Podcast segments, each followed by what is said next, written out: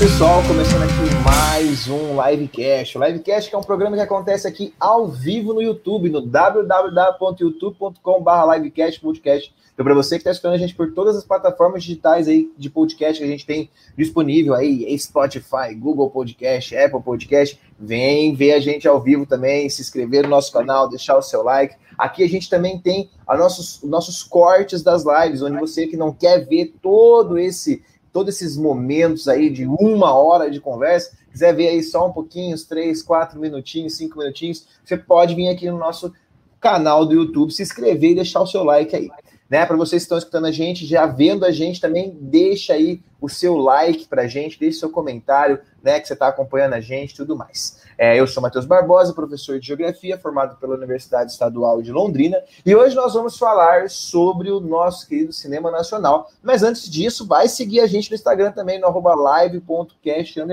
Lá você encontra nossos cronogramas e todas as informações que você precisa para as nossas lives, beleza? Comigo hoje nós vamos estar com a Laís novamente como co-host. Então, Laís se apresenta para a galera que está escutando a gente aí pelo Spotify e também para quem está ao vivo. Oi, gente, para quem está ao vivo, boa noite. E para quem está escutando a gente pelo Spotify, bom dia, boa tarde. É, eu sou a Laís, faço parte da equipe do Livecast e hoje estou aqui com o Matheus e com a Drica. Exatamente. Como a, a Laís já adiantou, nós estamos com a Drica hoje e nós vamos falar sobre cinema nacional. Isso que é muito importante, a gente ter uma, uma ideia né, desse tema. Então, Drica, se apresenta para a galera aí, fala quem você é, da onde você vem, como é que é, que, que para a gente se conhecer também, né? Oi, gente, boa noite. Oi para quem está escutando no Spotify. É, eu sou a Drica, eu sou atriz, é, sou atriz de teatro, claro, eu acho que vocês não me viram no cinema ainda, é, mas eu trabalho com teatro. É, estudei teatro licenciatura na Universidade Federal de Pelotas, sou gaúcha, né? Moro em Londrina há cinco anos. Aqui em Londrina eu estudo é, língua e cultura francesas pela UEL, estou me formando esse ano. E é, acho que é isso, né? Por enquanto, talvez tá bom? tá ótimo. Para a gente começar a nossa live de hoje, eu queria também, já como fiz no Wiki, vou fazer hoje também, agora, é, homenagear essa live, fazer ela como homenagem ao meu primo é, Edson Barbosa, que acabou falecendo ontem de coronavírus, de Covid-19. Então, esse, esse, esse programa está sendo em homenagem a você que está aí no céu, nos escutando, nos vendo, ele que provavelmente acompanhava os programas que a gente tinha aqui também. Tá? Então, é uma homenagem a ele aí, nós estamos nos recuperando ainda da notícia. Mas, para a gente começar o nosso programa de hoje, Drica, tem muitas pessoas, às vezes eu estou nos bate-papos assim com alguns amigos, e aí eles falam para mim assim: ah, cinema brasileiro é só comédia, né? Eu queria saber de você, o cinema brasileiro, ele é só comédia? É, bom, não, né? O cinema brasileiro não é só comédia. É, até eu acho assim que olhando um pouco as, as a lista da, das maiores bilheterias do cinema nacional, tem muito filme de comédia, né, que está ali entre as grandes bilheterias. Eu acho que também vai muito para o cinema mais é, ainda continua indo mais os filmes de comédia, que eu acho que é o que atrai assim mais o público brasileiro para o cinema nacional, né? É, mas é, não é só comédia, o cinema brasileiro ele tem aí momentos bem importantes na história e até atuais. Aí a gente teve o filme é, documentários importantes, né? O Democracia em Vertigem, o, o Bacurau, né? E outros filmes aí que tratam de de assuntos é, mais, mais políticos, mais sociais, enfim. É, nós temos drama, nós temos é, documentários sobre a história do nosso país, é, nós temos filmes é, retratando a história dos indígenas pelos indígenas, nós temos todo tipo de é, filme, não só comédia, né? nós temos cinema de denúncia que vem aí com cinema novo, com principalmente com o filme do Glauber Rocha, em 1964, não sei se já assistiram o Deus e o Diabo na Terra do Sol, que foi importantíssimo também, retratando aí é, o que estava acontecendo com a população no, no, sertão, né? Então, não temos só filmes de comédia. Eu acho que isso é, é muito importante da gente pensar, né? Porque o cinema brasileiro, eu acho que ele é um cinema que ele não tem uma demonstração da sua qualidade, no sentido de, de, de estar nos cinemas, de estar ali sendo consumido, né? Ou se estão tão em cinemas que são menos buscados, não são os grandes cinemas das cidades. Então, eu acho que isso pode trazer uma problemática, né, nesse sentido, a gente não entender o que, que, tem de filme em tudo isso, né? E a gente sabe que dentro da história do, do país, a gente tem vários tipos de filmes diferentes, né, Drica? Durante a história do nosso, do nosso país, a gente teve momentos, então dá para a gente entrar nesse, nesse sentido. A história do cinema nacional ela é muito rica e a gente não sabe de fato o que, que essa história nos mostra, né?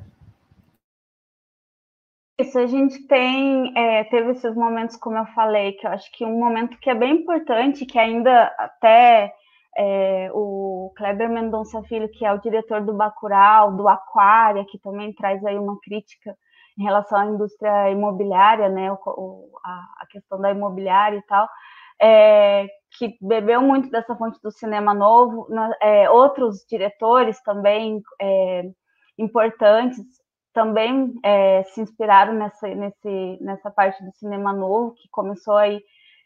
Assim, a gente nunca, no, período histórico, a gente tenta estabelecer uma data, né, para ficar ali, ah, começou em 1964 com o Glauber Rocha e o filme é, Deus o Diabo no, na Terra do Sol, né, mas teve outros diretores dessa época que esse filme realmente ficou mais marcado, né, para esse período.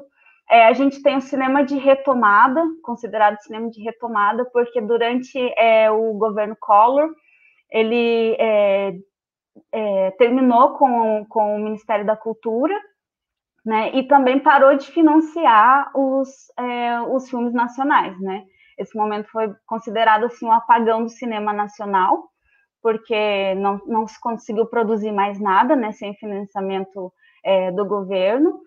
E é muito difícil, né, produzir cinema, a gente pode até falar um pouco mais depois, mas é, ficou esse apagão, sem ter, tendo apenas um filme em 1992 que foi produzido. Né? A gente tem aí o cinema marginal também, é, nessa época também que é, trazia filmes de baixo custo, né, que é, produzidos com baixo custo, que é o que o mais famoso é o Bandido da, da Luz Vermelha. E a gente tem, se, até se vocês assistirem, assim, parece que é alguém filmando, é preto e branco, mas parece assim alguém filmando com um celular, sabe? É bem baixa renda mesmo.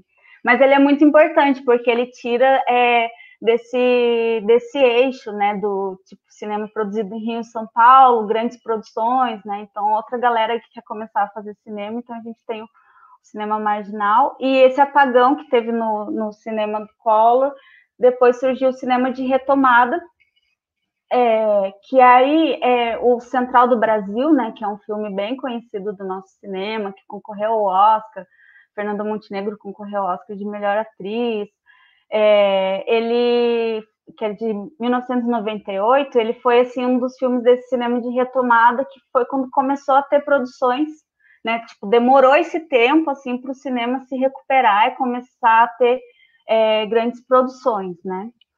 É, dentro do, do, Brasil, assim. Mas só em 2002, com Cidade de Deus, que, tipo, realmente foi considerado, assim, nossa, finalmente o, o Brasil voltou a ter uma bilheteria boa, o filme conseguiu se pagar com, com a bilheteria, né? Então, depois desse cinema de retomada, que é esse processo de voltar à produção nacional, né?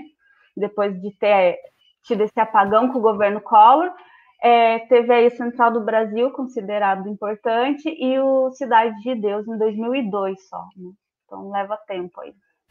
É, o Cidade de Deus é um filme que, que, enfim, é muito citado, né, do cinema brasileiro, e assim, por críticas também, porque é um filme muito violento, e as pessoas, elas é, normalmente falam que, ah, cinema brasileiro ou só tem é, crime, palavrão, favela, enfim, ou é comédia e tudo mais. Só que é, Cidade de Deus é um filme super importante, né? Ele discute várias coisas que são reais, né? Que acontecem na, na periferia, enfim. e, e, e é, é muito criticado ainda eu vejo que nesse momento, assim, desses anos, do início dos anos 2000 ali, é, final dos anos 90, início do, dos anos 2000, a gente tem uma, uma, uma visão midiática do Brasil muito para essa questão das realidades periféricas, né? A gente vê as, o, o, o, não surgimento, mas o, o, boom de algumas bandas musicais também, como Racionais, é, 509E, que mostravam a realidade ali das periferias, e o Cidade de Deus também. Então, assim, é, é uma coisa muito interessante a gente pensar que os brasileiros, eles observam essas músicas ou esses filmes assim, nossa, mas, nossa, muita violência, né? Oh, meu Deus, né? Como assim? Mas é, é, é isso que é muito louco de pensar que é uma realidade periférica que está indo para o consumo da classe média, que está indo para o consumo da burguesia, e essa burguesia ela vai se entender num Brasil diferente. Ela vai assim, ué, mas o que, que é isso, cara? Né? É, e a gente falando né, de Cidade de Deus de 2002, em 2005 a gente teve o Tropa de Elite, que é um filme que o quê? Ele denuncia é, denuncia erros, né, na organização da polícia, corrupção mesmo, né, e, enfim, milícia e tudo mais. E aí a gente tem uma confusão, né? A Drica é professora de redação no CPV e a gente sempre fala sobre interpretação de texto. As pessoas elas têm dificuldade às vezes para interpretar o que que o filme está querendo mostrar, né? E assim, um filme que denunciava corrupção na polícia do Rio de Janeiro e tudo mais, ele virou um filme que tem heróis, né? Até hoje é, tem gente que, nossa, super reverencia os policiais de lá, enfim. É muito complicado, né? Porque eu acho que, enfim, vários Brasis, a gente já falou disso, né? Sempre a gente fala disso. Vários Brasis no Brasil, e, e às vezes quem assiste não entende que essa é uma realidade e acaba pegando um lado que é completamente, sabe? Que foi o que os diretores quiseram colocar como o errado, mostrar, na verdade, né? Que é o errado, enfim, uma interpretação um pouco difícil. Eu acho que isso é, é normal, assim, nos filmes brasileiros as pessoas elas costumam interpretar do jeito que elas acham melhor e acabam criticando de um jeito, né? Assim, ah, cinema brasileiro é só isso. Isso, né? É uma coisa assim que parece é esquisito, né? Parece assim como se a gente não gostasse de se ver ou não quisesse ver essas realidades, né, do Brasil. Tem um filme também que é o é, Anjos do Sol, eu acho que fala da prostituição infantil também no, nos minérios e e, e aí, tipo, é um filme, assim, não tem cenas, assim, tem uma outra cena mais forte, mas não tem cenas tão violentas, mas a própria história, né? Uma menininha que é vendida pelos próprios pais, e ela tem 12 anos, eu acho, e ela vai pro, pro meio de um, de um bordel é, no meio do garimpo lá, né? E aí traz essa denúncia da prostituição infantil que acontece. Claro, é uma é ficção, é, né? A gente está falando de cinema, de uma história ficcional, mas que retrata uma realidade que acontece, sabe? Que traz essa denúncia, assim, que às vezes a gente, é, sem, sem assistir o filme ou sem ver muito, dar muita importância para esse detalhe, achar que é só uma ficção, não pesquisar muito, a gente acaba achando que, ah, isso aí não é real, não acontece, sabe? E eu acho que a gente ainda tem essa dificuldade, né? Claro, a gente também tem essa dificuldade com, com a relação assim de não, não gostar, não admirar tanto é, os nossos artistas brasileiros, por exemplo, do cinema. A gente tem essa coisa é, eurocêntrica ainda da beleza, né? É, até assistindo o, o Lisbelo Prisioneiro, que é uma personagem que gosta de cinema, ela fala assim, ah, é, os americanos são mais bonitos, eu gosto de assistir filme, alguma coisa assim, tipo, são mais bonitos, parece que eles são mais heróicos, né, são mais fortes, né, ela fala alguma coisa assim em relação aos galãs americanos, né, e a gente ainda tem muito disso, de achar bonito, mais, considerar mais bonito, né, é, artistas como Angelina Jolie, por exemplo. Claro, ela é bonita, né, nem, nem vou entrar nesse detalhe, mas, tipo, ah, é a mulher branca, né, com cabelo liso, os lábios bem carnudos, o olho claro, né, essa, essa visão assim. Então, eu acho que uma, um dia eu li um comentário falando, ah, o cinema brasileiro só tem gente banguela, né, gente feia, sabe? Porque a gente tem essa ainda essa essa imagem assim, do que, que é belo, né? Até isso a gente tem como como observar através do cinema, né? E Pode falar. E pensando assim também nesses filmes, é, a gente tem filmes aí bem importantes que falam também do, de momentos históricos, né, no, no país de forma ficcional também, baseado às vezes em, em algum é, em algum relato ou algum romance escrito é, de alguém que passou, né? Por exemplo, a ditadura. Nós temos vários filmes sobre a ditadura é, que, que são feitos através de, de relatos de pessoas que viveram naquela época. Tem o, o um que é bem importante, que eu acho que até foi para o Oscar também, em alguma categoria, não me lembro, que é o, é o Que é Isso Companheiro, que fala desse período através do romance de um jornalista que viveu é, é esse fato, né? É um sequestro de um embaixador dos Estados Unidos na época da ditadura para tentar reivindicar ali direitos. E aí o jornalista que viveu isso, ele ele escreveu um livro e foi feito o um filme, né? Mas e aí tipo ele fala, ah, tem muita coisa ali no filme que não é assim que aconteceu, né? Eu, não é parte do meu livro. Ah, o personagem do filme não sou eu. Eu não fiz isso, sabe? Só que até ele faz essa crítica também, ah, é, mas é cinema, né? A gente tem que entender também. Eu vejo muitas críticas assim em filmes que falam sobre a história, que ah, mas não é bem assim que aconteceu. Ah, o fulano não era bem assim, porque ele era isso, isso, isso. Mas é que tem que transportar isso para a linguagem do cinema, né? O diretor às vezes precisa modificar uma coisa ou outra para deixar mais interessante, mais atrativo, né? Então eu acho que a gente também tem que fazer essa análise assim quando a gente vai criticar por não ser fiel aos fatos, assim, né? Vamos dizer, é, a gente lembrar que que é uma outra linguagem, é o cinema, né? Então precisa adaptar aí algumas coisas. É, e voltando para aquela questão que você falou, né, de ter visto comentário do pessoal falando, ah, cinema brasileiro só tem gente banguela e tal, a gente pode falar sobre teatro e exagero, né? Porque tudo que é no teatro vai ser exagerado para escancarar o que está acontecendo. Então, é importantíssimo a gente ter é, pessoas mostrando isso, mostrando realidades, lugares mostrando isso, né? E tem vários filmes que, que mostram. Por exemplo, um filme que é, é bem conhecido assim, que não é tão antigo, né? Que é o Que Horas Ela Volta, que fala lá da questão da empregada que mora para uma família de classe que mora com uma família de classe alta, trabalha para eles, deixou a filha na cidade dela no Nordeste e tal para conseguir ir para São Paulo para trabalhar, enfim. E aí, durante o filme, a gente vê várias coisas absurdas, assim, né? Tipo, é, às vezes eu tô com medo de falar sobre cinema nacional, porque eu tô com medo de dar spoiler, mas enfim. Falando sobre o filme, tem um momento lá que a. Ah, eu vou falar, gente. que a filha da empregada, né, ela entra na piscina e aí a, a, a patroa depois manda lavarem a piscina e trocarem a água da piscina porque a filha da empregada entrou. E aí a gente fica pensando, meu Deus, mas que absurdo, né? Como? Só que, gente, pode ser que aconteça, com certeza, né?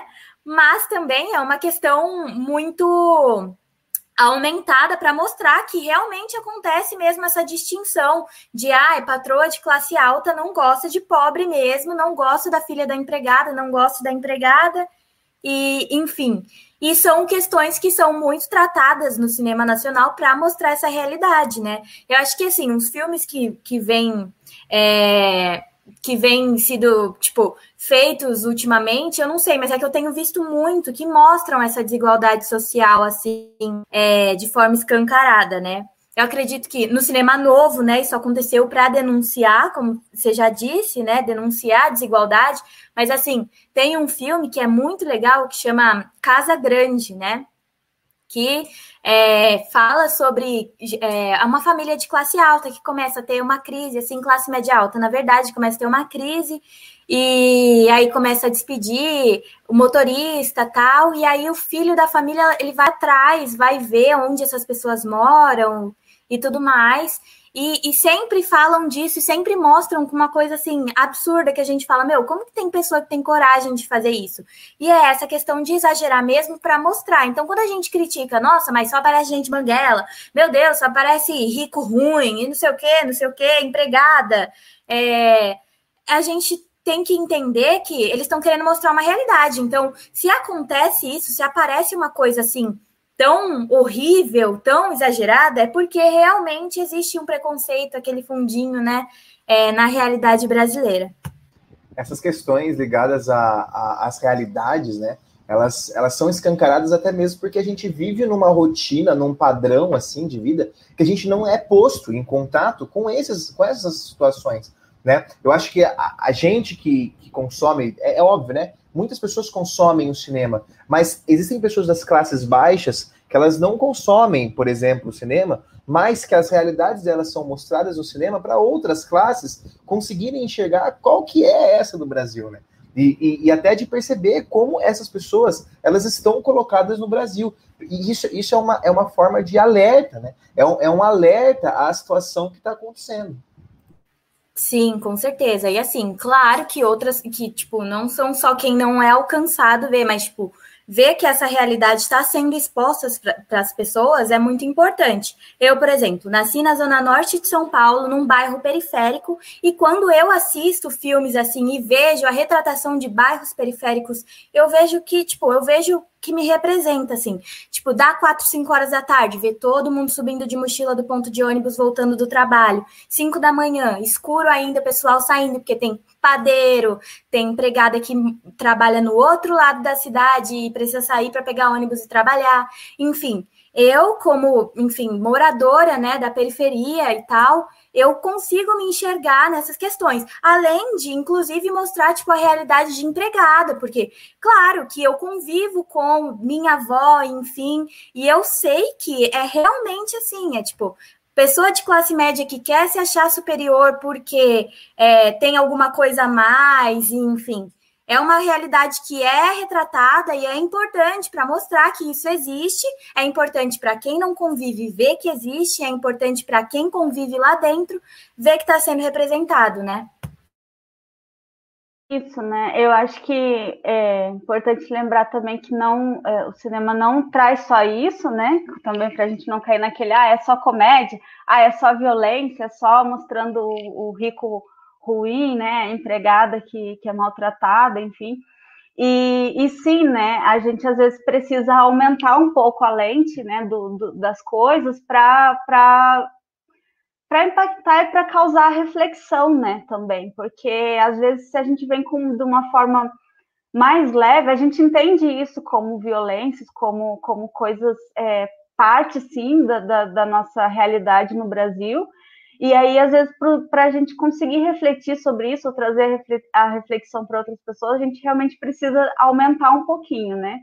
E, e aí eu acho que o cinema também traz essa importância, né? Da gente pensar sobre essas questões, né? Sobre essas questões sociais, sobre é, como a gente é também até como a gente é visto lá fora, né? Porque tem essa preocupação também, né? O brasileiro às vezes fica vai mostrar esse filme aí no Oscar, vão ver que a gente é assim, ou que, né, então tem essa preocupação também, mas, mas que também não é real, né, é uma preocupação assim, meio nossa de, de, de sentimento de inferioridade ainda, né, que a gente tem.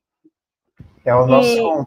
É, é, não, pode falar, pode falar. Não, pode falar, pode, falar. Não, eu só ia falar que era o nosso complexo de vira-lata, né? Que a gente é. se entende como, como esse, esses seres que são inferiores. E até mesmo o próprio cinema internacional, ele traz essa visão pra gente, né? Porque os filmes que chegam aqui são filmes, por exemplo, nossa, os Vingadores, os super-heróis, os bonitões, as bonitonas que estão acabando com, com os problemas mundiais. Ou você vê ali um, uns caras que, que fazem missões. São filmes que vão mostrar pra gente, tipo assim, a gente olha aqui e fala assim, nossa, a gente nunca vai ser superior a esses caras né? Tipo, a gente vai observar o cinema deles e vai falar assim, caramba, que cinema da hora, olha aqui, o cinema é uma merda, mas e aí, tá ligado? Tipo, é, é uma fita que, que, que dá uma, uma cada amplia mais essa, essa, esse, esse, esse, esse sentido de vira-lata que a gente tem.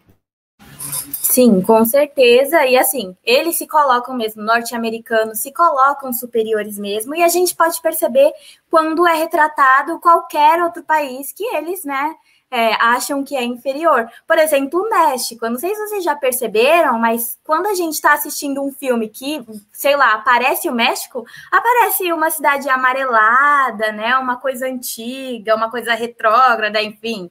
É, e o, o Brasil também, às vezes, é retratado como, né? extrema pobreza e tudo mais, porque eles pregam isso mesmo, que eles são superiores, e, enfim, acaba que é isso, e aí tem gente que toma isso como verdade e acaba, né, exagerando um pouco, falando que ah, cinema nacional não é bom, que os outros são melhores, que o Brasil é uma merda, e enfim.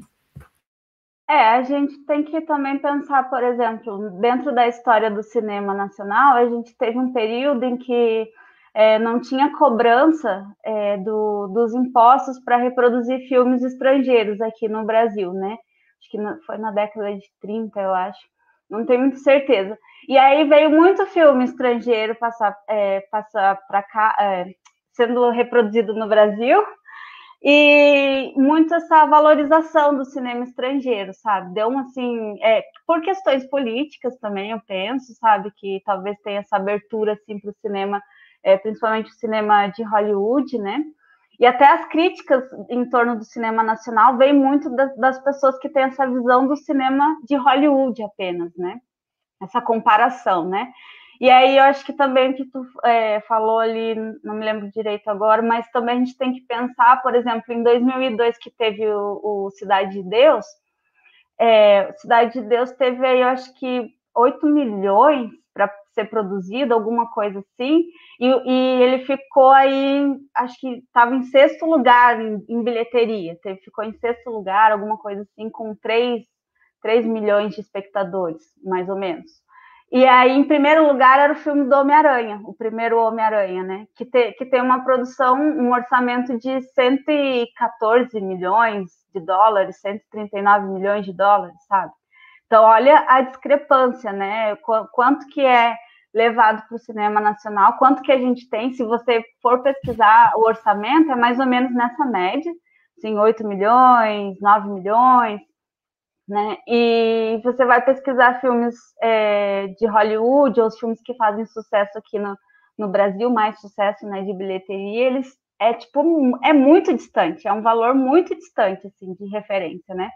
E também é, a gente pensar que desse, de como custa né, para fazer um filme nacional, porque, é, por exemplo, o Bacurau, que foi agora um filme mais recente, que, tipo, eu vi muita gente, assim, animada com Bacurau, e perguntando, nossa, já assistiu Bacurau, né? Foi, assim, parece que trouxe uma, uma, igual Cidade de Deus, né? Quando lançou, era tipo, nossa, já assistiu Cidade de Deus? Ah, porque Cidade de Deus, não sei o quê. E o Bacurau agora parece que veio, assim, nessa onda também de novo, né? E aí você olha lá, ele precisou um pouco do financiamento do governo, do, do estado de Pernambuco, um pouco de, da Petrobras, um pouco não sei o quê, e ainda assim ele teve 8 milhões, eu acho, para ser produzido, sabe? Não chega assim, tipo, no, no nível dos filmes de Hollywood, sabe? Então eu acho que a gente também tem que pensar nessa questão assim de como que a gente é, também não valoriza a nossa cultura nesse, nesse âmbito, assim, né? De não, não é, produzir mais, não é, dar mais suporte, né? Pro, pro, pro financiamento. A gente também vai ver os diretores, se a gente começa a ler sobre os diretores aí que estão é, como destaque, a gente vê que eles são de outras áreas, às vezes, né? O, o próprio diretor do, do Bacurau, ele, o Kleber Mendonça Filho, eu acho que ele é do jornalismo, sabe? Aí ele começou a fazer algumas coisas. Eu fico, nossa, onde eles aprenderam? Eu fiquei curiosa, assim, tipo, pensando onde eles aprenderam, sabe, a fazer cinema. E muito aprende na prática, sabe? Onde eu estudei teatro, né, na, na UFPEL, tinha o curso de cinema, tem o curso de cinema, e tem o curso de, é, de cinema e cinema e anima, cinema de animação, que é para trabalhar também com animação, né? Outra coisa que no Brasil também a gente não tem algumas bem importantes, mas a gente não tem muito também, né? Animação, igual tem é, é, no cinema estrangeiro, né? E aqui para a gente ainda é mais ainda o cinema de Hollywood, né? Que chega, porque é, eu estudo língua e cultura francesa e tipo, tem colegas às vezes que ficam, nossa, filme francês é muito ruim, não dá para assistir.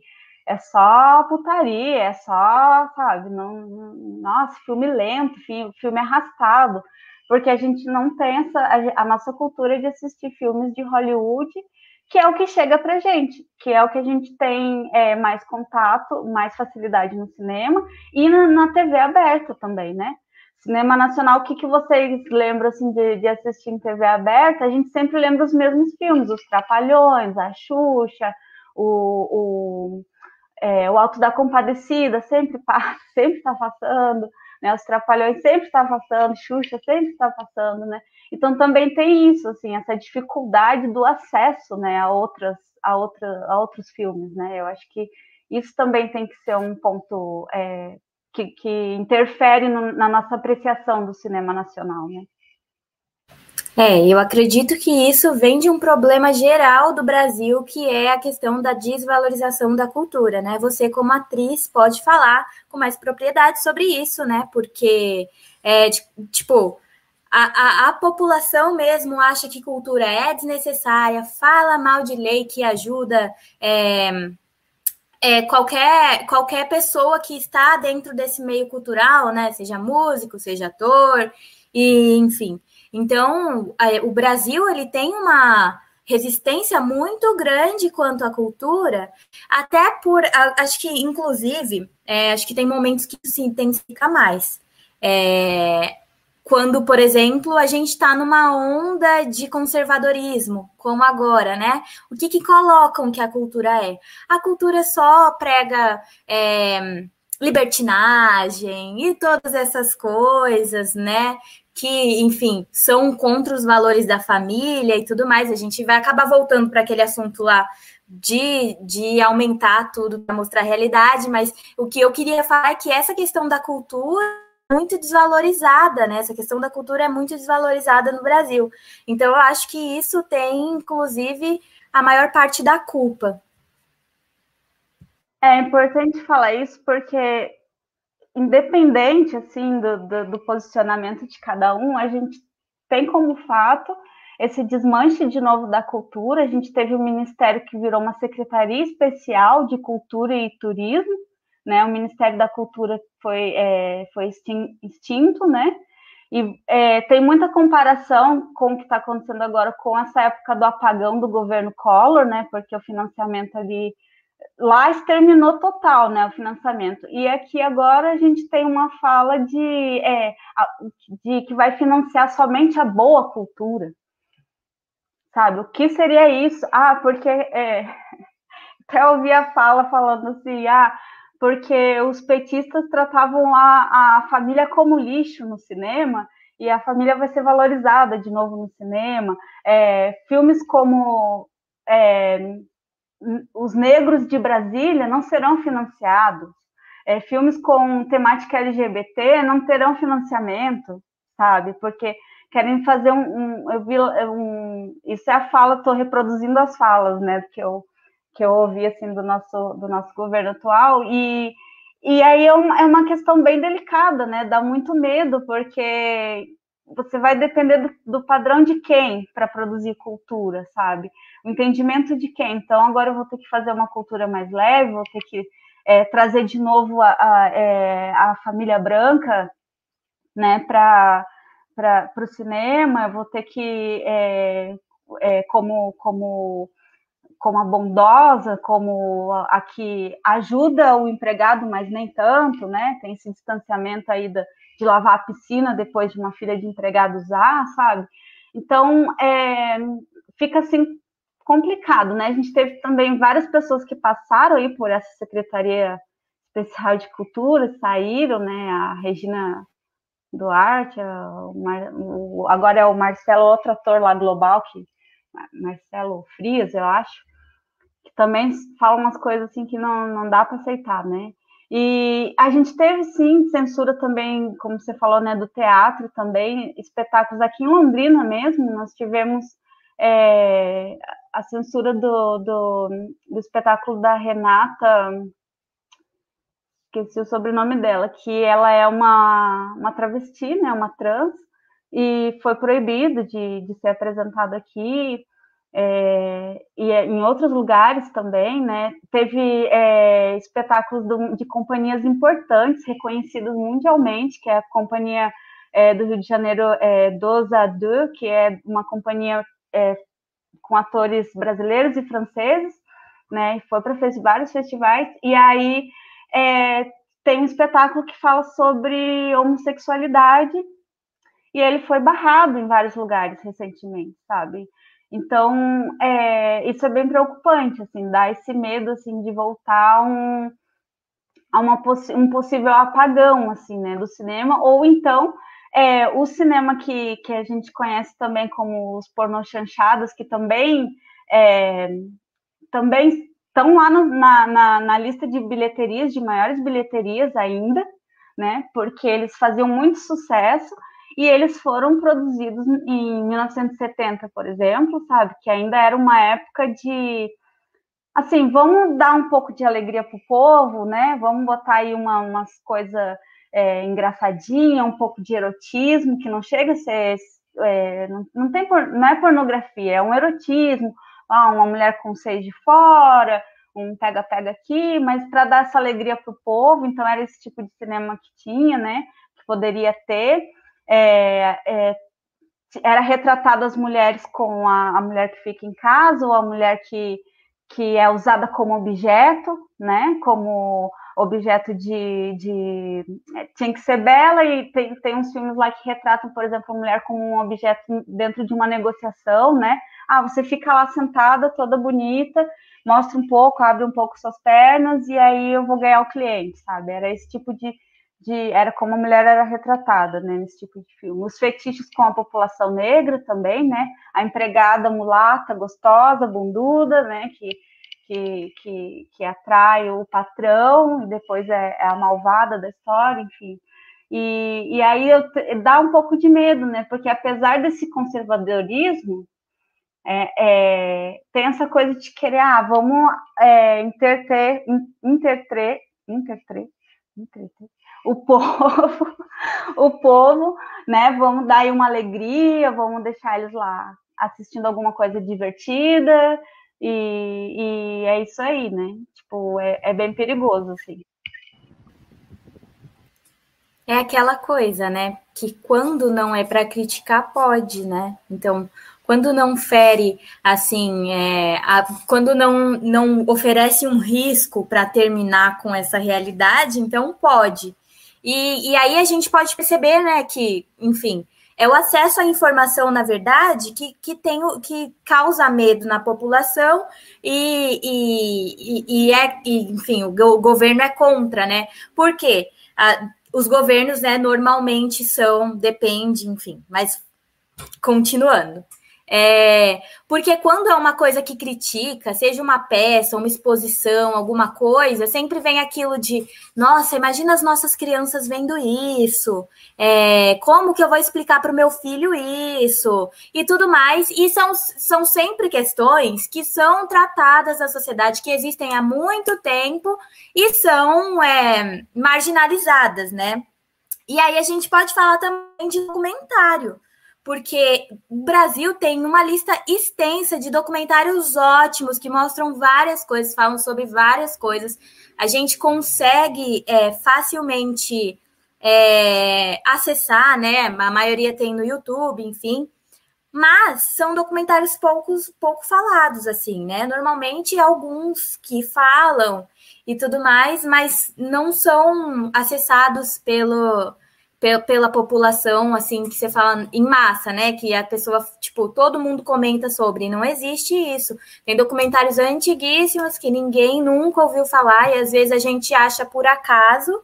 Às vezes a gente vê, sei lá, em escola, na graduação, mas, enfim, não é uma coisa tão comentada, né? É aquilo de, de você trazer uma, uma realidade nos documentários que as pessoas não querem escutar, né? Elas não querem ver, por isso que eles não são tão consumidos. Até porque eu acho que isso é uma das questões que a gente trabalha dentro da, do, do espectro brasileiro, assim, de, de ter uma fábula, né? de que tá tudo bem, que tudo, que tudo é desse jeito, que a gente não pode mexer em certos assuntos, né? A gente, a gente até tem, sempre fala aqui no livecast que uma das coisas que, que mais é falado assim que é, é não se pode falar sobre política, futebol e religião, mas assim se deve falar sobre isso, né? Porque é, é, a partir de não falar sobre isso que a gente vê essas inúmeras problemáticas que a gente encontra no Brasil hoje, como o machismo estrutural, por exemplo, como essa rivalidade gigantesca, por exemplo, entre lados. Então, assim, eu acho que são coisas que não são consumidas por medo até mesmo da própria população de sentir a realidade brasileira, né? De ver uma fábula ali, de, de trampar o dia inteiro, de não sei o quê, no final de semana tocar uma musiquinha ali, tomar uma cerveja, fazer um churrasquinho com os amigos e pronto, que essa é uma realidade. E, e, e distanciar o brasileiro, né? Distanciar a população da, de uma própria ascensão, por exemplo. A criticidade, ela não é só um negócio para você criticar e impor a revolução. A criticidade não é um bagulho de, de, de impor revolução. A criticidade é entender o seu momento, entender aquilo que você vive e tentar fazer com que isso surja a sua, a sua ascensão social,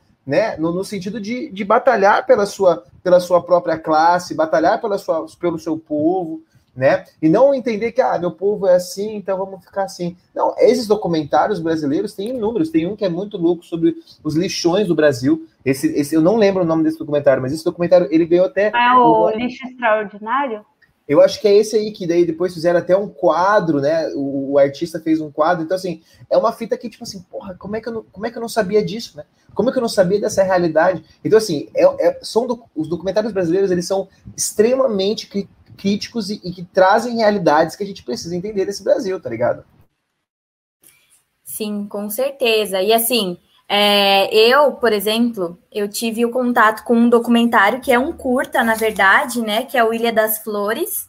Não sei se vocês já viram tal, mas assim, eu tive esse esse contato na escola quando eu tinha, ah, eu não sei, mas eu tava tipo bem no comecinho do Fundamental 2. Matheus, você já passou para seus alunos? Eu já, eu passo o sétimo ano, oitavo ano ali, para a galera já ter uma realidade de um Brasilzão ali que eles não têm, tá ligado? Sim, exatamente. E me marcou demais, gente, porque assim. E aí, eu, eu assisti aquela vez, assisti outra, mas assim, faz muito tempo. E é muito chocante. Daí hoje eu fui pesquisar alguns documentários para a gente falar aqui na live. E eu vi que ele tem só 13 minutos. Tipo, ele é muito rápido. Mas ele me deixou tão chocada que eu vejo a cena do tomate, da moça pegando o tomate no, no supermercado. E foi a cena que me marcou quando eu assisti pela primeira vez. Então, assim, tem coisas riquíssimas que podem ensinar tanto que a maioria das vezes, na maioria das vezes, a gente não tem contato, né? E, enfim. Outro documentário que eu acho importantíssimo, ele não é muito conhecido, eu acho, mas é o Clandestinas, ele fala sobre a questão do aborto no Brasil. Ele tem 25 minutos, tem no YouTube, e eu só fui assistir quando eu estava estudando para o vestibular, é, pesquisando documentário para fazer redação. E aí, é, esse documentário é incrível, né? Só é porque o aborto é crime, mas ele acontece e a gente sabe disso. Então, são mulheres de diferentes classes sociais contando como foi a experiência, assim. E me abriu tanto, tipo, eu comecei a perceber tanta coisa que, enfim, eu comecei a mudar as minhas ideias, né? Porque tem mulheres ricas que abortaram e receberam café na cama, na clínica, tem mulheres que ficaram com medo de morrer, tiveram hemorragia, enfim. É, só falando um pouco, né? Como os documentários eles são escondidos da gente, assim, mas eles mostram tanto da nossa realidade. E como é importante a gente ver a nossa realidade é, numa produção, né? Porque aí a gente consegue entender melhor no contexto em que a gente vive. É, eu acho. É, primeiro, só queria falar dessa questão que tu falou, assim, que eu achei bem importante. Ah, é, que é muito usado, né? Ai, que uma, se uma criança assistir isso, que vai aprender, o que vai pensar, não sei o quê. Eu tive um momento assim que eu fiquei muito chocada quando eu fui assistir o filme do Coringa, que é um filme, né, Hollywood, apesar de, de, de eu ter gostado bastante, assim, ele é bem legal e tal, mas, enfim, é, tinha crianças o, o, os filmes eles têm uma classificação etária justamente para você saber se você pode levar uma criança ou não. Então essa desculpa aí também cai muito por terra, porque se a criança assistiu alguém, algum adulto permitiu que essa criança assistisse, né? porque os filmes têm indicação, indicação livre, indicação 16 anos, 18 anos, né? E no do Coringa tinha, acho que era classificação 18 anos, 16 anos, eu acho, não me lembro. E aí tinha crianças assim pequenas indo assistir com os pais, sabe? E é um filme extremamente violento, extremamente assim chocante, né? E, e então elas estavam ali. E aí, mas aí o filme é o Coringa, né? É um filme, ah, lembra do Batman, daí acho que é para criança, não lê muito sobre sobre o filme. Ah, é um filme americano, então é, posso levar meu filho. Não sei, né? Qual que, que é que se passa assim. É, e dos do quer falar? Ah, não, só quis falar sobre é, essa questão de criança e, e, televisão e filme, enfim, do que a gente está falando. É, a gente sabe que a OMS, ela, ela, ela inclusive fala sobre exposição de crianças, de telas a crianças, né? E, não, e é prejudicial para a saúde, para o desenvolvimento das crianças. Então, quando os pais eles falam, ai meu Deus, o que, que o meu filho vai achar quando vê isso? Tem que ver a idade do filho, tem que ver que provavelmente se passa na televisão, passa 10 horas da noite, seu filho tem que estar tá dormindo, porque tem escola cedo, e enfim, é, se a sua criança não tem idade para entender sobre isso, ela não tem idade para assistir isso, né? E como eu falei, né, a, a indicação ali, a, é, a indicativa de faixa etária não é por acaso, né? É, isso acontece no cinema, no teatro também, né? Nos museus, por exemplo, quando teve polêmica lá de, do museu também, de ter criança, não sei o que, com pessoa nua, o museu também tinha uma, uma faixa etária indicativa, sabe? Então eu acho que as pessoas elas têm que também se ligar nisso, sabe? Não é por acaso. Está falando de 16 anos, é porque tem alguma coisa ali que não é adequado para pessoas com menos idade, né? E é, é, obrigatório, né? Isso é uma lei. É, eu é, apresentei um espetáculo teatral, né? É, recentemente, é, produzi e tal.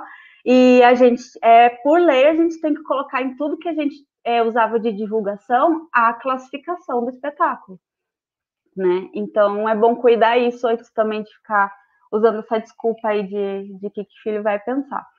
É, e os documentários também, eu concordo, eu gosto bastante dos documentários brasileiros, eu acho riquíssimo, né? É, a gente teve muitos, não que o Oscar assim seja um padrão, mas é uma festa, né, que que, que celebra o cinema, que dá premiação para o cinema, e querendo ou não, muitas vezes a gente, o nosso país é reconhecido, ou, ou o nosso cinema é reconhecido, às vezes por conta né, de uma indicação ao Oscar, ou, ou é, é, premiação, né?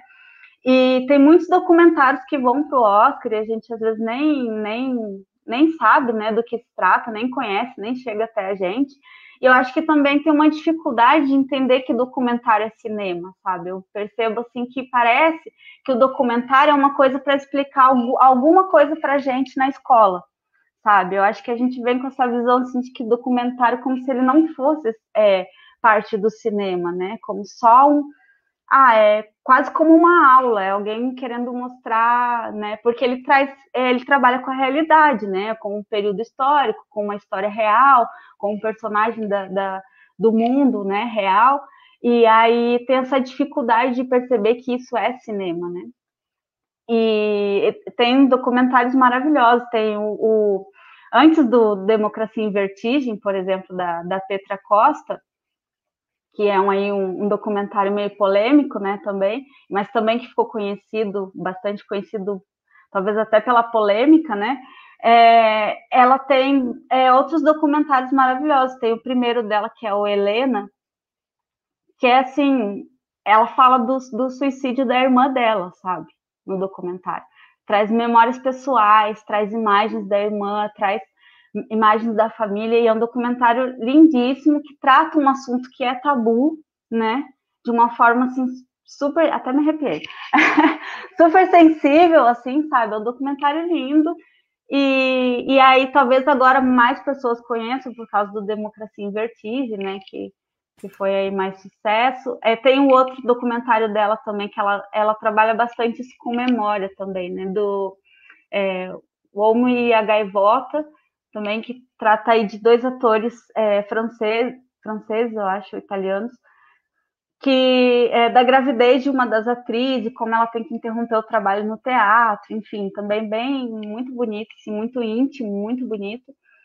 Né? Tem documentário aí do Holocausto Brasileiro, que foi uma jornalista que trouxe à tona, né? Te, antes teve um, um documentário é, é, de um outro diretor falando um pouco sobre o que acontecia, né, nesse, nesse hospital de Barbacena. Mas aí essa jornalista trouxe de novo isso à tona, é, veio através de um livro e depois do documentário, né?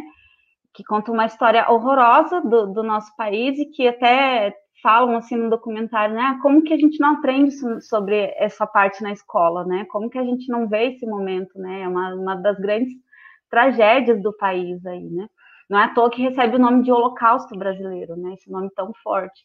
É, a gente teve aí agora também o é, Cartas para Além do Muro, dos Muros, que fala sobre a epidemia da AIDS, quando ela surgiu, né, e como que foi, e, tipo, isso é muito importante para a gente ver como que era a mentalidade naquela época, o que que ainda a gente ainda está reproduzindo nesse momento de pandemia, por exemplo, né, o que, que a gente ainda reproduz ah, da, das nossas crenças e achar que é isso. Eles né, culpavam os homossexuais na época e não entendiam muito bem a doença, inventavam mil coisas, né? O quanto disso ainda a gente reproduz hoje. Então, é um documentário também importante para a gente pensar sobre isso, sobre a sociedade da época, o que, que a gente ainda está vivendo, né? Como, como demorou também para para é, estabilizar ainda os tabus que tem em relação às pessoas com, com vírus e tal. É, a gente tem o documentário de Tamira também, que, que me chocou bastante também, que é uma mulher que é, possivelmente tem esquizofrenia e vive num lixão também. É bem chocante, achei bem chocante também. É um documentário real, e aí você também começa a pensar nessas pessoas que vivem em situação de rua, né, também, porque ela tem uma história de violência, né, de violência física, violência mental, é, violência psicológica, para chegar no momento em que ela foi parar no lixão, né? E às vezes a gente se depara com uma pessoa que está lá falando nada com nada num lixão e a gente não pensa nessas, nessa, a gente às vezes até, sabe, desdenha assim de uma pessoa por não conhecer que tem essa realidade toda por trás, sabe? Toda uma, uma vida de violência que levou ela a chegar nesse lugar, ou, ou pessoas que acabam indo é, para as drogas, enfim, mais pesados, coisas assim, que tem toda essa história. Então, os documentários, eles são importantíssimos para essas reflexões, né? Para trazer essas reflexões para a gente, para mostrar realidades, e eu acho que é uma pena mesmo que eles não, não sejam tão divulgados, é, tão divulgados, tão, tão acessados. Tem vários, como acho que o Matheus falou, né? Vários no YouTube disponível. É, e, e, assim, vale a pena. Quem, quem ainda não gosta muito de documentário, vale a pena assim, tentar assistir alguns aí. É, os documentários eles, eles mostram realidades que estão invisíveis para gente, né? Mostra sobre a nossa história e mostram sobre o que está acontecendo também, né? E, é, e, é legal, inclusive, falar disso hoje. É, dois jornalistas, o Caio Cavestini e a Eliana, a Liane Scardovelli, que é uma jornalista que eu admiro muito, é, eles fizeram um documentário sobre a morte da Marielle, morte da Marielle que está completando hoje três anos, né? Então são três anos sem saber ao certo o que realmente aconteceu. E, enfim, esse documentário ele é dividido em seis episódios, está no, no streaming do, da Globo, né? No Globoplay. E, enfim, é importantíssimo a gente ter esse tipo de produção, porque a gente. É, e é isso, né? Você entender o que você vive hoje, entender o que as pessoas estão vivendo, entender é, casos. Imagina só, daqui 10 anos, quando a gente assistir esse documentário de novo. Como vai ser, né? Como vai ser ver os passos de toda a investigação e, enfim. É, de qualquer forma, é, essas produções são importantíssimas para a gente conseguir compreender o nosso Brasil, o nosso Brasil que a gente vive hoje, como ele foi feito, o que aconteceu anteriormente para estar tá como está hoje, né? Enfim, é, de qualquer forma, assim, eu acho que é, tudo isso, todo, todas essas produções, o cinema, teatro e documentário e tudo mais, tem sofrido muito, muito com o atual governo, né? Porque não só pelo governo, mas porque o governo é, tem pessoas que reproduzem, né? As suas declarações todos os dias muitas pessoas no Brasil e acaba que essas declarações não são favoráveis. É, enfim, é só querendo dizer que tudo isso é importante para a gente compreender o que a gente está vivendo, a gente entender e está sendo impedido de chegar né, na maioria das pessoas. É, sobre o comentário aí do José, é, a gente vai fazer uma listinha depois para colocar nos stories com alguns documentários e alguns filmes que a gente está comentando aqui. A Drica vai passar para a gente todos os nomes também. A gente vai indicar alguns também dos nossos e a gente vai colocar lá nos stories. Então já fica ligado aí, já segue a gente no Instagram para gente, para você que está escutando a gente aí, tá vendo a gente, também tá vendo no Google ou Spotify, já segue a gente no Instagram também no live.cast É, eu acho assim que sobre documentários a gente não tem muito é, muita, é, na verdade, a gente tem uma riqueza de documentários que não é explorada, tá ligado? É uma riqueza que não é consumida e que a gente precisava para entender essa realidade brasileira, que é uma realidade que está extremamente é, diferenciada. O Brasil ele é muito complexo, o Brasil é um país gigantesco, tá ligado? E até tem muitas coisas que a gente. E, e aí a gente começa a ver algumas coisas interessantes, por exemplo, tá, tá, tá, tá rolando uma uma série no Netflix que se chama Cidade Invisível, né? Que é sobre o folclore brasileiro. E olha que maluco, tá ligado? É uma série muito legal, uma série que mostra muitas coisas. Aliás, não vamos falar muito sobre, porque a gente vai ter uma live em abril, que a gente vai falar só sobre essa série, com o pessoal aí no Instagram que chama Folclorando, os caras são muito legais. A gente vai conversar só sobre essa série. Mas o que eu quero dizer é, muitas coisas que são da cultura popular brasileira estão em plataformas financiadas, né, que as pessoas precisam pagar, por exemplo, para ter acesso. E essa é uma das grandes problemáticas no Brasil, porque a gente fala assim, pô, vou pagar um, um, um Spotify lá, por exemplo, para escutar o, o, podcast aqui. Não é, tipo assim, 16 conto, barato. Mas 16 conto para você é barato, tá ligado? Mas tem uma galera que não tem 16 conto para ter acesso a, a, esse produto. Ou não tem 50 conto para pagar por mês no acesso no Netflix. Não tem 10 conto para pagar no Amazon. Então, assim, é muito importante a gente pensar que existem muitos documentários ricos no YouTube de graça, tá ligado? Mas também existe muita população que precisa ver esses documentários, que precisa entender essas coisas e não tem acesso a uma televisão, um celular e não consegue ter essa criticidade. Então, é muito importante a gente pensar. Esses documentários, eles estão atingindo uma galera que tem uma, uma ascensão social maior. Então, para que essa galera que está assistindo esses documentários tenha esse senso crítico e comece a impor isso dentro da sociedade. Não que só assista e fale assim, ah, beleza, essa é uma realidade do Brasil, pronto, vamos embora. Não, você tem que entender isso e, e, e pôr a cara. A produção do documentário não é só para você entender alguma coisa e já era. É para você entender e fazer algo diferente. Mas eu acho que é, a gente, para a gente continuar o nosso bate-papo, porque se a gente fosse falar documentário aqui, a gente ficar 50 anos aqui falando de documentário só, né? Mas acho que a gente manter um pouco esse, esse nosso é, essa nossa questão, a gente já falou muito sobre a própria resistência que esses próprios é, documentários podem trazer. Mas eu acho que dava para a gente entrar um pouco nesse papo né, de, de, um cinema como resistência. O Brasil ele tem um cinema como uma resistência ou não? Vocês acham que não? Não tem? Olha, só de pensar, como eu falei, todas as dificuldades que é para produzir um filme, é, ou a gente pensar também em arte em geral, né? Toda a dificuldade que é. Você ainda correu o risco do seu filme ser censurado, porque vai variar de governo para governo, né? Você tem um filme, às vezes, que você investiu tudo que você podia naquilo ali, todo o seu trabalho, foi atrás de patrocínio, e aí acaba que o filme nem consegue ser exibido e você não tem um retorno financeiro disso, né?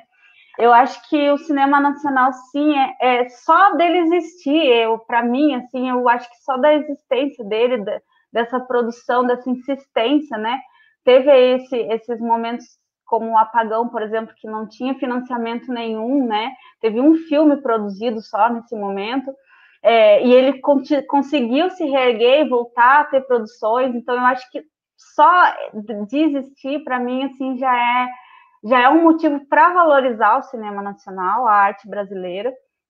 E já é, já para mim eu já considero como uma resistência, sabe? Porque a gente ainda tem, eu como atriz de teatro, posso falar assim honestamente que ainda tem associação de, por exemplo, principalmente atrizes, atriz e prostituta, porque teve épocas em que momentos da história que mulheres não poderiam fazer teatro, não poderiam fazer cinema e tinha essa relação, né? é, de associar a atriz com uma prostituta, por exemplo. né? Tem isso. É, tem é, a questão de ah, ator é tudo drogado, vagabundo, não trabalha. A, a, pessoa ainda não, não entender que, que essa, o subjetivo e o material de trabalho do artista, que é o próprio corpo, a fala, a voz, né? Enfim, é, é, é o trabalho, né? É, é trabalhoso, né? Eu acho que as pessoas teriam que talvez entrar numa produção de um espetáculo, entrar numa produção de cinema, será que seria necessário, né, chegar, ter que fazer isso para as pessoas entenderem o, o, quanto é trabalhoso e o quanto é, tem, tem trabalho, o quanto isso também proporciona renda, porque a gente tem figurinos, tem costureiro tem que fazer esses figurinos, tem gente que tem que desenhar esses figurinos, tem o cenário, tem marceneiro que tem marceneiro, né? Marcenaria, é, que tem que fazer o, o, o cenário, que tem que ir lá pregar alguma coisa, tem que, sabe? Tem toda uma rede de gente que está trabalhando ali, sabe? Então não é só. É, a gente às vezes vai ver no cinema, a gente vai ver só o ator lá, os atores, a história, né? A gente às vezes não sabe nem quem é o diretor. No Brasil também, tipo, a gente sabe que é o Steven Spielberg, mas a gente não sabe quem é o Kleber Mendonça Filho, que está tipo, bombando agora, sabe? No, no, no, estrangeiro, principalmente, né? Tem, um, tem uma entrevista do Glauber Rocha, que é do Cinema Novo, que ele fala: ah, eu estou sendo conhecido mundialmente e na minha cidade ninguém nem sabe quem eu sou, sabe? Porque a gente tem ainda isso, né? E então eu acho que o cinema sim é muito resistente, a arte em geral aqui, eu acho que tem que falar assim, não só o cinema, mas a arte em geral no Brasil é, é de resistência, porque é muito difícil produzir, sabe? E, é, e, e, e aí fala assim, eu já vi coisas tipo, ah, vai procurar um trabalho de verdade, vai, né, como se fosse só o trabalho dentro de uma fábrica, não, não desmerecendo, desvalorizando, né, mas é, como se só esse tipo de trabalho fosse importante, né, fosse, fosse considerado trabalho real, né, e, e aí eu acho que tem essa resistência também de, de de luta para continuar, apesar do, da censura, apesar da gente ter que ouvir que agora só vai ter cinema da boa cultura, é, da família como, como, como de proteger a família e os valores da família, sei lá o que, que isso quer dizer, né? Enfim, é, é, é muito assim intenso, sabe? Então eu acho que, que o Brasil sim tem uma resistência, e eu acho que a gente também tem que pensar Muita gente critica as leis de incentivo à cultura, por exemplo, sem saber como elas funcionam, sem saber é, a realidade que é para essas leis acontecerem, e também é, sem saber que isso acontece em todo mundo, sabe? Não é o Brasil que está dando dinheiro para artista vagabundo, como gostam de falar, sabe? É, é, isso é incentivado no mundo porque a cultura é importante, ela faz parte do povo. A gente tem nosso feijão e arroz, a gente tem nossas músicas, a gente tem. Tudo isso é nossa cultura, faz parte da gente, sabe? Então, eu acho que a gente tem que começar a se questionar também sobre isso e, e, e também pesquisar verdadeiramente, né? Como que funcionam as coisas antes de, de falar, né? Eu espero que um dia a gente não precise é, resistir tanto, né? Ter, ter que lutar tanto para fazer uma coisa que deveria ser ser considerada como essencial também, né? Acho que a ideia de trabalho que a gente tem como brasileiro aqui é uma ideia muito mecanicista, né? É uma ideia muito europeia ainda. Se coloca essa, essa ideia de um trabalho ser algo muito prático, né? Então, é, isso, isso vai muito para a arte, com certeza, da arte ser desvalorizada, porque os próprios brasileiros não valorizam isso. Mas eu acho que tudo que tem relação até com o próprio intelecto, até com o desenvolvimento do seu, do seu próprio ser, é desvalorizado no, no Brasil. A gente vê como exemplo a arte, mas a gente pode colocar também a ciência, a gente pode colocar os professores, saca? Que são profissões que não estão ali na, na produtividade mecanizada, mas que são extremamente importantes né? De tipo assim, de perceber que ah, o, o teatro, que teatro, o teatro, na minha opinião, no Brasil, ele, ele é muito mais desvalorizado do que o próprio cinema. Tipo, o cinema já é desvalorizado, o teatro é muito mais. Porque é muito difícil você achar pessoas que estão atrás de teatro, tá ligado? Eu, eu, eu fui no Ouro Verde poucas vezes, mas todas as vezes que eu fui, eu, eu me apaixonei pelas peças. Porque é muito mais divertido, né? Mais dinâmico ali. Só que as pessoas não valorizam isso, né? Valorizam muito o cinema e o que, e que cinema que valoriza? O cinema internacional tá ligado? A gente tá falando dessa diferença aí de investimentos. Eu, eu fiz uma pesquisa antes. Sabe quanto foi investido para fazer aquele filme, o último filme dos Vingadores? 200 milhões de dólares. E a gente está falando de filmes brasileiros que são feitos com 8 milhões de reais. Né? Então, assim, você vê a diferença em toda essa estrutura. É óbvio que os brasileiros vão olhar para Vingadores e falar assim: nossa, que legal, eu quero ser um Vingador. Mas eu não quero ser um cara do Bacurau, eu não quero ser o um menino da cidade, da cidade de Deus, né?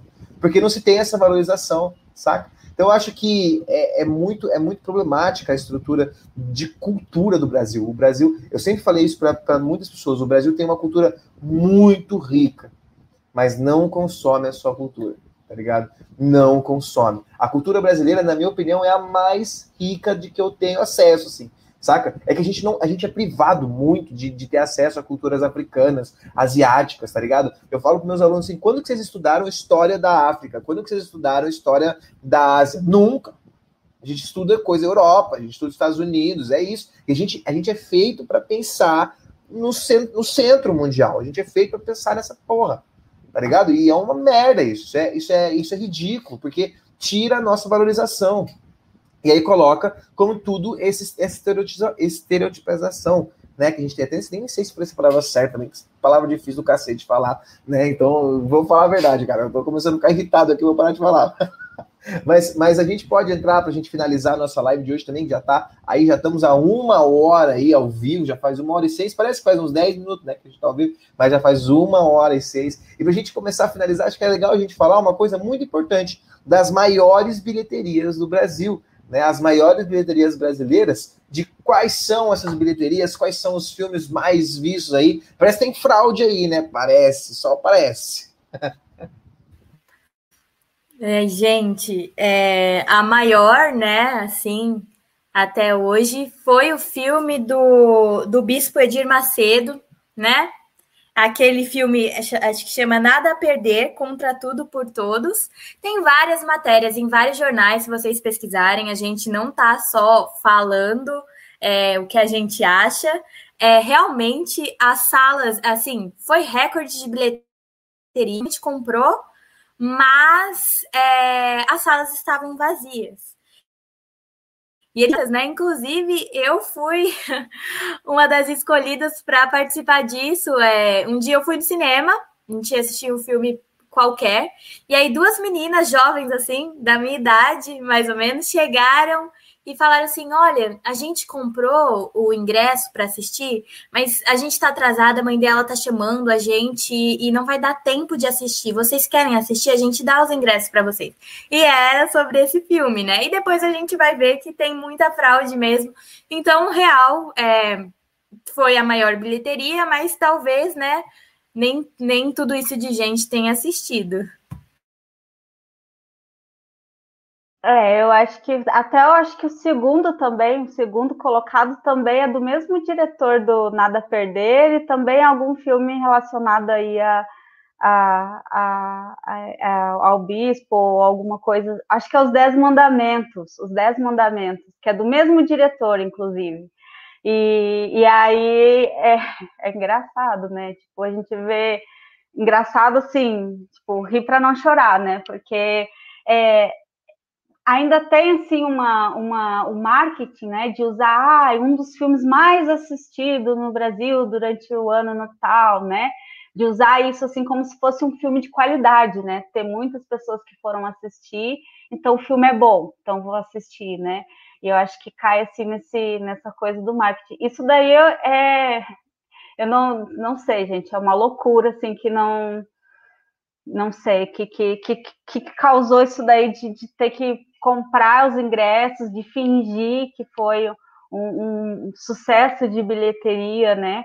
Acho que aí já explica o próprio fracasso assim do, do, filme, né? A gente tem outros filmes assim dentro da, da lista do, dos filmes mais mais assistidos assim com, com a temática religiosa. Eu acho que também o brasileiro gosta bastante quando tem alguma coisa da sua religião, né? Tem, teve aí teve uma onda, teve uma época que teve uma onda de filmes sobre espiritismo, do Allan Kardec. Teve um até que eu assisti que foi o Nosso Lar, porque tinha falava que tinha efeitos especiais e não sei o quê. Aí eu fui assistir, sabe? E, e, e assim, teve, né, outros filmes religiosos e eles estão também nessa lista porque acho que a religião também, para a maioria dos brasileiros, também é algo que chama, assim, né, para ir assistir, se identifica, né? Eles se identificam e gostam de assistir e tal. É, mas isso daí é, assim, é, é, é, engraçado, não sei, é louco demais pensar que alguém é, tenha comprado, né, bilhetes e, e ou é, eu vi também algumas histórias de tipo, ah, fez os, é, os, fiéis da igreja, né, comprar, fazendo tipo, comprar em grandes quantidades, né, e meio que obrigando também a comprar.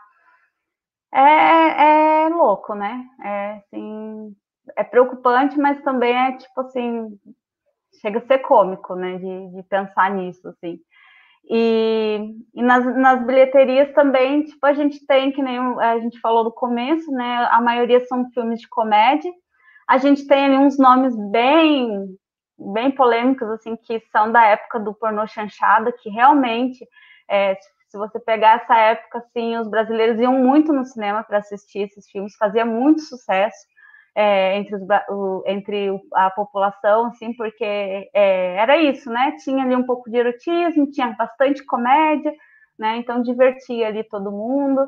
E então eles ainda estão né, nessa lista. É, filme da Xuxa, dos Trapalhões, também estão nessa lista. É, que eu acho que, que aí não foi, não sei, né? Não posso afirmar, mas acho que aí também é real, porque as pessoas é, eu gostava, quando eu era criança, eu gostava de assistir Os Trapalhões. A, a, o filme da Xuxa Lua de Cristal, que está na lista, tipo, era o meu filme preferido. Cantava música loucamente, sempre canto, ainda canto. Então, tipo, agrada, né? É, Para crianças, assim, como a gente não tem muita. Tem algumas animações brasileiras já que estão aí surgindo e e, e tem uma produção, mas a gente não tem ainda muita cultura de animação. A gente tem Xuxos Duendes, a gente tem os Trapalhões e não sei o quê, né, para o público infantil. É, é, a, tem os filmes do público adolescente com a Maísa, com as estrelinhas, é, as estrelas mirins ali do, do, do, de novela, né, de, de, de apresentador, enfim, que, que tem uns filmezinhos assim. E, e, e aí os, os filmes que a gente vê assim que, que são filmes importantes, eles acabam não, não estando nessa lista, né? Tem poucos assim que vão que vão para essa lista, ou então estão em um número bem bem baixo. Assim. Acho que Cidade de Deus tá, teve três, é, teve três, quase quatro milhões aí de espectadores né, no, no cinema. Mas é, é, acho que é isso de bilheteria. É, e assim, é isso que você falou, né? Tem muito filme que a gente, tipo, tem muito filme que a gente nem viu no cinema, que nem foi pro cinema. Tem filme que tá esperando para ser lançado, né? A gente tem o Marighella, que é um filme que foi feito em 2019. É... Nossa, mas tem tanto impedimento agora por conta do Covid, não mais, né? Assim, mas até lançar, gente, teve muito impedimento para ir para os cinemas brasileiros. Enfim, também tem isso, né? Tem filme que a gente nunca nem viu. É, tem um filme que eu descobri esses dias, que eu não, nunca tinha ouvido falar, que é chama O Lobo Atrás da Porta. É um filme muito bom. A gente normalmente está tipo acostumado com o cinema brasileiro que traz meio que uma a maioria dos filmes uma questão mais menos dinâmica, né? Assim, tipo, mostra como é a realidade da vida e aí às vezes não não vem com tanta, tanta ação, enfim. E esse O Lobo Atrás da Porta é sobre um caso lá que estão desvendando. E é muito legal. E assim, nunca nem vi no cinema, filmes, outros filmes também nunca nem vi. O Bacurau foi uma coisa tão difícil de assistir no cinema, porque em Londrina, por exemplo, foi só um cinema, né, que mostrou, assim, por muito tempo para comprar e tal, como normalmente acontece no cinema, mas foi só um, né, de um shopping e, enfim, é isso, né, que acontece. Às vezes, é, nem no cinema a gente vê as obras brasileiras. É, e a gente, a gente tem, eu vi aqui a lista aqui, já, já coloquei a lista aqui, é, o segundo filme mais assistido é Minha Mãe é uma Peça 3. Ele passou os 10 mandamentos. Olha, a igreja não está sendo tão eficaz como a, a história das mães, hein? Então vamos ver. Mas aí, eu tava vendo aqui a lista dos 17 maiores, né? Não, tipo assim, criticidade ali, só o Tropa de Elite 2 está em quarto lugar, né? Mas o, o resto, assim, é, não se tem um, uma, uma questão de, de filmes que, que, estejam ligados a essa. Então é, é, muito importante perceber o quanto pão e circo no Brasil ele existe ainda de fato, tá ligado? Ele, ele tá muito em evidência. Mas a gente já chegou a uma hora e quinze de programa. E como a gente tem que finalizar, dá para a gente falar sobre outras diversas coisas, marcar outras lives sobre isso, aliás, né? Que eu acho que seria muito importante, porque é um tema muito rico que dá para a gente ficar discutindo aqui horas e horas. Mas como a gente tem esse negócio das pessoas estarem escutando no Spotify e tudo mais, então a gente já vai chegando no fim da nossa live. E, eu, e assim, Drica, de toda, toda live que a gente tem, a gente fala para o convidado ou para a convidada deixar uma falazinha final sobre o tema, alguma reflexão, para que as pessoas que estão escutando e assistindo tenham uma, uma, uma questão mais ligada ali para a gente fechar esse nosso programa com chave de ouro. Então, fica à vontade aí para dar uma dica aí, alguma coisa, só a última fala da live de hoje. É, bom, talvez é, a minha fala assim seja mais meio clichê, mas é, para quem não, talvez quem está escutando ou assistindo aqui seja porque se interessa, né, pelo tema ou vem conhecer porque não conhece muito pelo tema, mas é, tentar sair um pouco, né, desse desse eixo assim de, de do que é oferecido para gente, né, do que a gente tem é, assim, a, dado, né, de mão beijada do cinema brasileiro, né, tentar pesquisar mais procurar no YouTube, a gente pode deixar a lista ali das, da indicação dos filmes, tentar assistir, tentar perceber, ter essa visão mais crítica do cinema, também tentar valorizar não só como a, a obra artística, mas pensar também, por exemplo, tem um filme que está disponível no cinema, que é o Amor Maldito. Depois pode até, como a gente não tem tempo, é, pesquisar, que foi uma, da primeira cineasta mulher negra do Brasil, feito em 1984, e tem toda uma história, né, atrás dele. A temática dele é complicada, porque é sobre um casal de mulheres é, lésbicas. E se eu, eu, assisti o filme, tipo, não, não é uma grande produção, sabe? Não é assim, eu, né, considerando assim, não, não é um, um filme assim, uma grande produção. Mas a gente perceber também isso, sabe? O quanto ele é importante para o cinema, por ter tudo isso por trás, sabe? Então, eu acho que além de assistir os filmes nacionais, a gente precisa também é, ler um pouco mais sobre o cinema nacional, pesquisar, tentar ver quem é o diretor, sabe? Ah, às vezes você gostou de um filme, olha quem é o diretor, olha quem são os atores, quem está na produção, sabe? É com, com o tempo você vai, nossa, esse filme aqui eu gostei também e é do mesmo diretor daquele outro lá que eu assisti, sabe? E assim para a gente criando essa, é, fortalecendo essa rede, conhecer mais é, é, o cinema nacional, né? Quem são os produtores do cinema nacional? Quem faz cinema no Brasil, né? E também entender dessas, dessas é, da importância alguns filmes que alguns filmes têm, sabe? Não só pela obra artística, né? Mas o que envolveu é, a produção desse cinema. Então, assistir filme nacional e ler sobre filmes nacionais, eu acho que é importantíssimo.